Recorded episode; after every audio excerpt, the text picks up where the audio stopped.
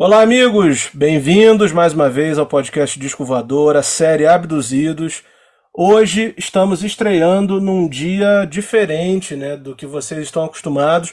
Foram 72 episódios às sextas-feiras, mas com a série de mudanças que vai acontecer aqui no Disco Voador, está acontecendo aqui no Disco Voador a partir desse mês de novembro, a gente vai transferir o Abduzidos para segunda-feira, ou seja, vocês vão começar a semana com a nossa companhia, né? Começar a semana ouvindo as nossas vozes, ouvindo as rabugices de Tiago Zalinski, ouvindo as pesquisas elaboradas do Henrique, sabe? E com certeza o que não muda nesse, nesse, nesse formato, o que não muda, mesmo com a mudança de dia, o que não muda é que sim, continuamos trazendo para vocês histórias, novidades, enfim, falando sobre música, batendo papo sobre música, que é o que a gente mais gosta de fazer com toda certeza, ainda, certeza, né? Certeja é uma mistura de certeza com cerveja, deve ser, né?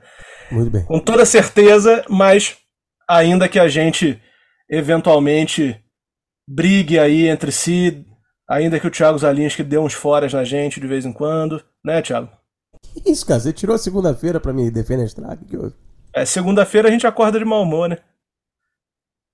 Não, não, tô. Segunda-feira todos acordam Thiago Zalinski, não é isso? Um pouco, pelo menos. Tem, tem um pouco. Sabe chamou de mal-humorado, é isso? Às vezes, mano. Às vezes é um pouco. Mas é, mas é, é o, é o nosso mal-humorado favorito. Pronto. Bom, vamos começar então esse episódio aqui, a segunda-feira, como eu disse, novo, novo dia do, do Abduzidos.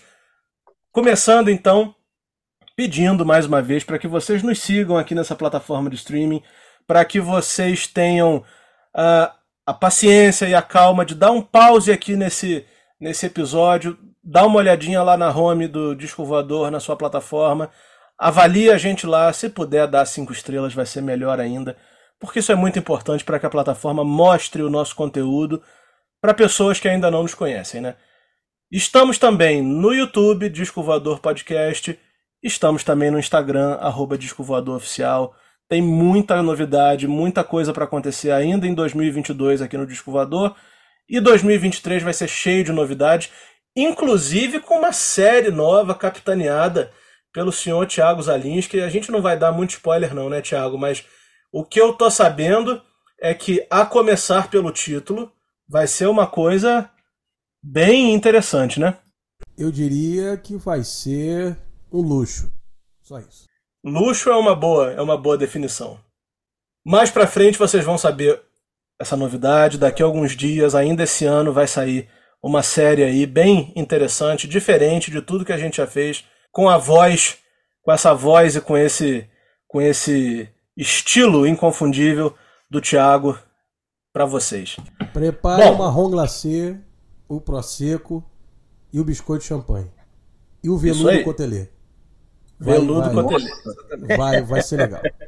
Mas hoje a gente começa nesse novo dia aqui no Abduzidos com uma, uma como é que eu vou dizer, um quadro que o pessoal gosta muito. Eu já recebi boas, boas mensagens a respeito disso e que a gente também gosta muito de fazer porque é o nosso quadro mais, mais didático, vamos dizer assim. Três discos para conhecer e hoje o nosso escolhido foi The Boss, o chefe, Bruce Springsteen. Três discos para conhecer Bruce Springsteen. Quero começar com o Henrique, que certamente pesquisou aí um disco incrível do, entre tantos do Bruce Springsteen para falar para gente. Qual que você escolheu para mostrar para o pessoal, Henrique? O meu disco, o disco que eu escolhi para indicar, para quem vai conhecer o, a obra do Bruce Springsteen, é o Nebraska. É um disco lançado é, antes do Born in the USA, que é um disco bastante conhecido, só que o Nebraska, até então, o Bruce Springsteen sempre havia feito discos mais elétricos, mais assim enérgicos e tudo mais. E o Nebraska é justamente o contrário, é um disco acústico, é, voz, violão, todas as músicas, tem uma ou outra gaita ali, meio que ocasional, talvez uma guitarrinha aqui, outra ali, mas a base do disco é, é acústica, voz violão. E, e por que, que ele é tão diferente assim? É porque na verdade, ele estava compondo, né? Ele, ele arrumou um, um gravador com quatro canais e começou a compor e gravar para poder levar essa essa demo, né, essa fita para a banda, para a banda poder ensaiar, botar a parte, toda a instrumentação, né, e, elétrica e tudo para fazer o disco. Só que quando a banda estava fazendo isso, estava tava colocando a instrumentação e tudo mais, o Bruce Springsteen estava percebendo que não tinha alguma coisa que não estava funcionando, alguma coisa assim que, que não estava encaixando. Né? Aí ele, não sei se foi ele se foi o empresário, o produtor, percebeu que que era mais por causa das letras. Né? O Bruce Springsteen sempre teve essa essa coisa de contar histórias e tudo, trazer personagens. Eu acho que nesse disco ele poderia pode estar algo mais forte assim porque tem letras, tem músicas que falam de personagens americanos, tudo lá, e também algumas músicas confessionais, assim, autobiográficas. Então, é talvez pelo teor das letras, pelo teor da, da, da mensagem, é que resolveu resolveu que foi resolvido, né, que a, as músicas realmente ficariam naquele esquema de voz e violão. É, aí ele foi, compôs todas essas músicas, compôs até algumas outras, né? Eu creio que até uma ou outra que ele compôs, além dessas, é, pode ter entrado para o Born in the USA. E as músicas são maravilhosas, né? Começa com a música título, né, que é Nebraska, fala de um criminoso lá, do Charles Starkweather, né, que é um garoto de 19 anos, cometeu uns crimes. É, tem uma música chamada Johnny 99, que também fala de um, de um criminoso, de um cara que ficou desempregado e, e, e matou um, um, balconista de bar que estava bêbado e pegou 99 anos de prisão. Fala também de, um, de uma música chamada é, Atlantic City, fala justamente o nome dessa cidade, é, conta mais ou menos um, uma história de, de crimes relacionados à máfia lá daquela do jogo lá de Atlantic City. Tem uma música chamada Mansion Hill, Mansion on the Hill, é muito bonita também, que já é uma música mais, é, como é que eu vou dizer, é, mais autobiográfica, que é mais ou menos fala de um lugar que ele ia para encontrar o pai dele e tudo mais. Assim como Used Cars também, que é uma que é uma, uma música também autobiográfica. É, tem, tem uma música chamada Highway Patrolman, também fala sobre um policial rodoviário, né, uma história sobre um policial rodoviário, enfim. É um disco que conta várias histórias, tem personagens e tudo mais. E talvez tenha sido por isso, isso tenha levado justamente o, o, o Bruce Springsteen a optar pela, pela parte acústica. E é um disco que, como eu disse, é, ele, ele é bem diferente, né? quando a gente ouve, ele é bem diferente dos outros, mas que dá até um, um certo ar meio cult e tudo, mas é um disco também muito influente, até porque o Johnny Cash um, o grande Johnny Cash, gravou umas músicas, acho que foi até Johnny Nine Nine, se eu não me engano, e é um disco que tem um tributo. Vários artistas gravaram tributos, é, é, gravando, regravando, fazendo versões de músicas desse disco. Então é, é, é, uma, é um momento curioso da, da carreira do Bruce Springsteen.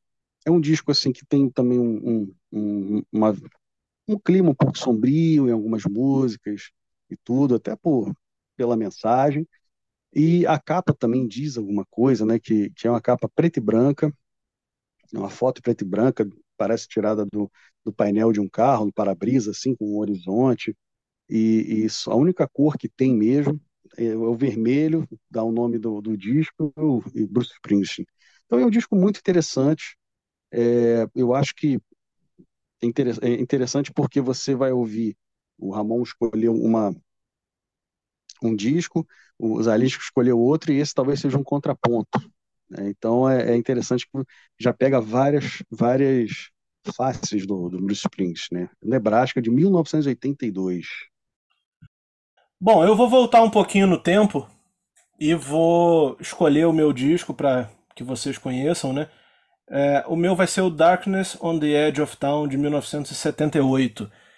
Eu confesso que sou um pouco mais interessado assim na, nas coisas que o Bruce Springsteen fez nos anos 70, ainda que nos anos 80 tenha coisas espetaculares como o próprio Nebraska, claro, e o Born in the USA, que provavelmente foi o seu maior maior clássico assim, né? Mas eu também fiz questão de ir no mesmo caminho que o Henrique, né?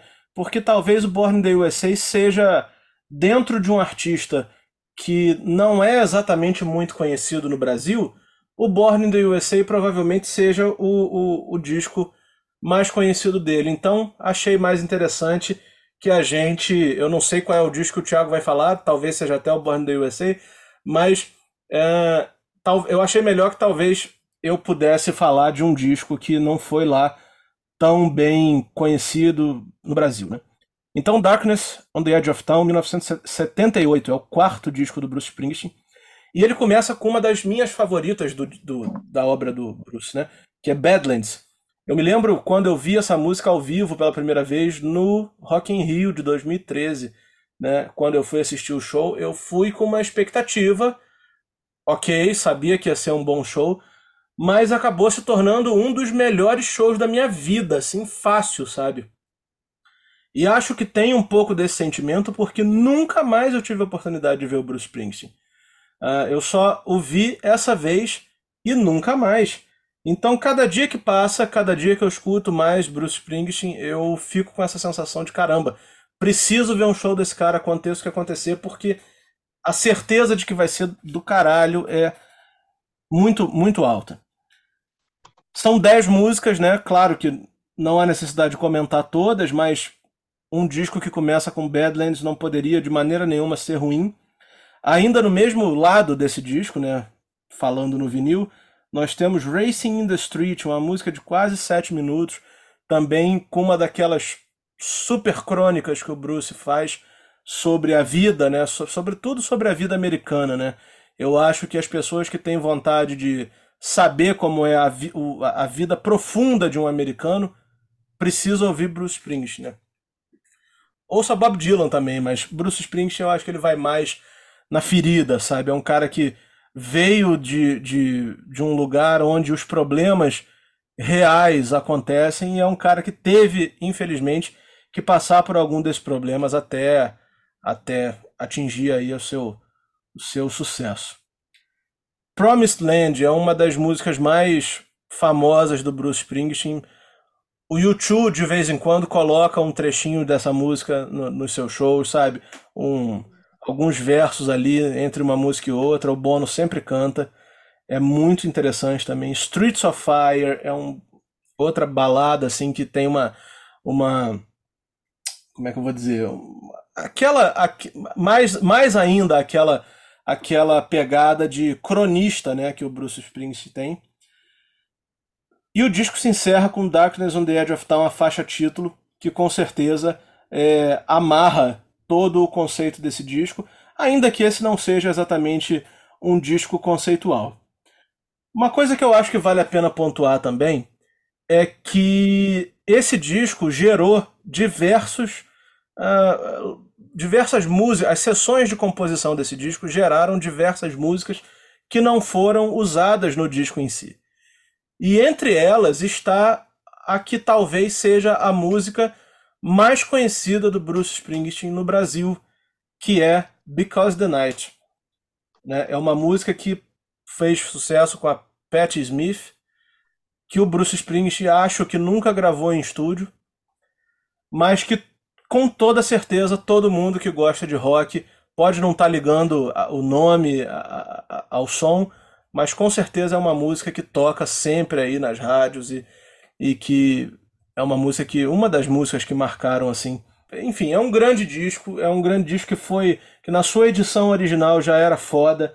Recentemente, a coisa de uns oito anos atrás, saiu num puta box daqueles que a gente adora colecionar, cheio de coisa dentro. Até os manuscritos da música, das músicas uh, vieram no box. Então, assim, é muito legal o jeito como, como essa história foi contada. E eu acho mais legal ainda porque para encerrar minha participação aqui, eu acho que o Bruce Springsteen, diferente do Bob Dylan, ele consegue entrar mais na ferida do americano médio de uma forma mais palatável, entendeu? Então eu acho que é por isso que que por um lado o Brasil talvez não se identifique tanto, mas por outro, nos Estados Unidos ele é conhecido como o chefe, né? The Boss. Então, para mim, Bruce Springsteen é um dos grandes caras da música mundial, é um dos melhores shows que alguém pode assistir na vida. Para ser bem, bem exato, eu cometi um, um, um, erro cronológico aqui. Eu assisti o Bruce Springsteen em 2013 no Rock in Rio e depois voltei a assisti-lo naquele, naquela temporada que ele fez na Broadway. Porém, essa temporada da Broadway era só voz e violão. Não foi um show marcante, como foi o, o, o primeiro no Rock in Rio, que ele estava com a, a, banda completa, né, The, The E Street Band. Então, não tem nem comparação. Escutem Darkness on the Edge of Town, escutem Nebraska e escutem também o que o Thiago Zalinski tem para falar agora. Ó, eu vou de High Hopes. High Hopes é um álbum já dos anos 2000, 2014, eu acho, 2014, 2015. E é um álbum que tem algumas peculiaridades. É um álbum que tem regravações, na verdade. Regravações de coisas do próprio Bruce e, e regravações de, de, de outra galera e tudo. E outra peculiaridade também que é ter o Tom Morello. O Tom Morello estava pilotando as guitarras e ajudando a compor esse disco. Compor, entre aspas, né? compor as linhas de guitarra e tudo. Porque o fiel escudeiro do, do Bruce estava preocupado em fazer série de TV e tudo. Então não, não rolou dele tocar guitarra lá, o Van Zandt. E é um disco com uma sonoridade muito legal. Muito legal mesmo. Eu peguei para ouvir de novo. Eu lembro que eu comprei esse porque, pela curiosidade na época de ter o, o Tom Morello e o Bruce Springsteen, que é uma. É uma é uma, uma soma aí que eu nunca foi, eu nunca imaginei que fosse acontecer primeiro. E nunca imaginei que fosse ficar minimamente interessante. E ficou muito bom, na real. É um disco muito bom. A faixa High Hopes é muito boa. Eu lembro de ver o, o, o clipe é, na, na, na, TV, de alguma forma, não me lembro como é que foi isso. Mas vi o clipe na TV já fiquei interessado. Olha que legal, o Bruce lançando uma coisa com mais punch e tudo, e, e, e, uma guitarra um pouco mais na cara. E aí, assim, depois fui entender que era o Tom Morello, tava junto, que eram algumas dessas faixas eram regravações, e a época vinha junto um DVD com a banda, o, a E Street Band, completíssima, tocando o Born in the USA de cabo a rabo. Então, assim, era um pacote de coisa legal para quem é fã do Bruce, né? Eu tenho grandes recordações desse disco em particular, porque foi um disco que eu, que eu assim, é, é, degustei bastante, assim, ouvi bastante, é, para entender algumas coisas e, e, e, é uma, uma soma aí de fatores que eu nunca achei que fosse trazer um resultado legal, que, é, que na, na minha modesta opinião são duas coisas completamente díspares, né? Bruce Springsteen e o Tom Morello. Sendo que o Tom Morello é super fã do Bruce Springsteen, né? E aí eu acabei quebrando a cara. E quebrando a cara positivamente, porque o disco é bem legal. E, e, e tem várias faixas legais. Estava até ouvindo de novo pra, pra falar aqui e tudo. Tem além da faixa título, que é muito boa. Tem Hunter of Invisible Game. Tem The, The Ghost of Tom Joad, que o próprio Rage Against the Machine andou tocando uma época. E, e é legal ver a, a interpretação do, do, do Bruce. Down in a Hole. Tem muita coisa boa. Esse é um disco bem legal. E, e, vale a pena, vale a pena.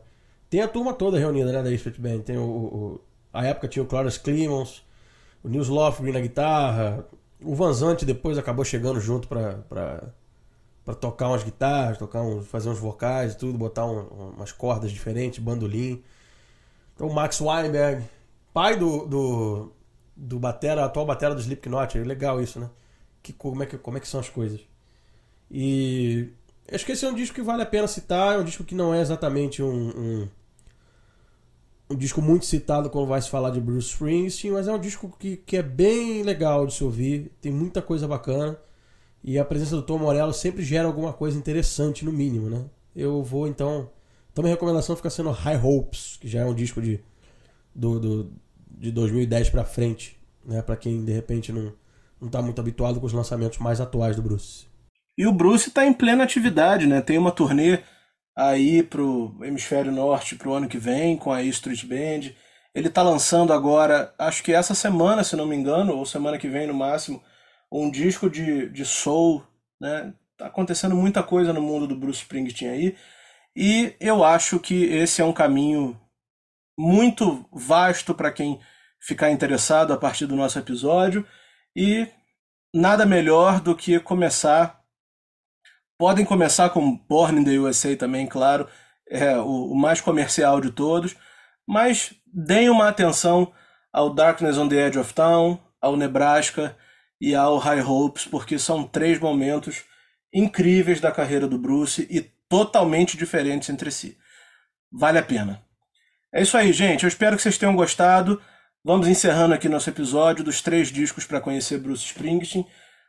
Nesse novo dia dos abduzidos, a partir de agora, Abduzidos, todas as segundas-feiras. Espero que vocês gostem, espero que seja uma boa forma de vocês começarem a semana com a gente, falando de música e tornando a segunda-feira, que normalmente é um dia mais chato, tornando ele um pouco mais leve. Tá certo? Um abraço para todos aí. Até segunda que vem. Valeu!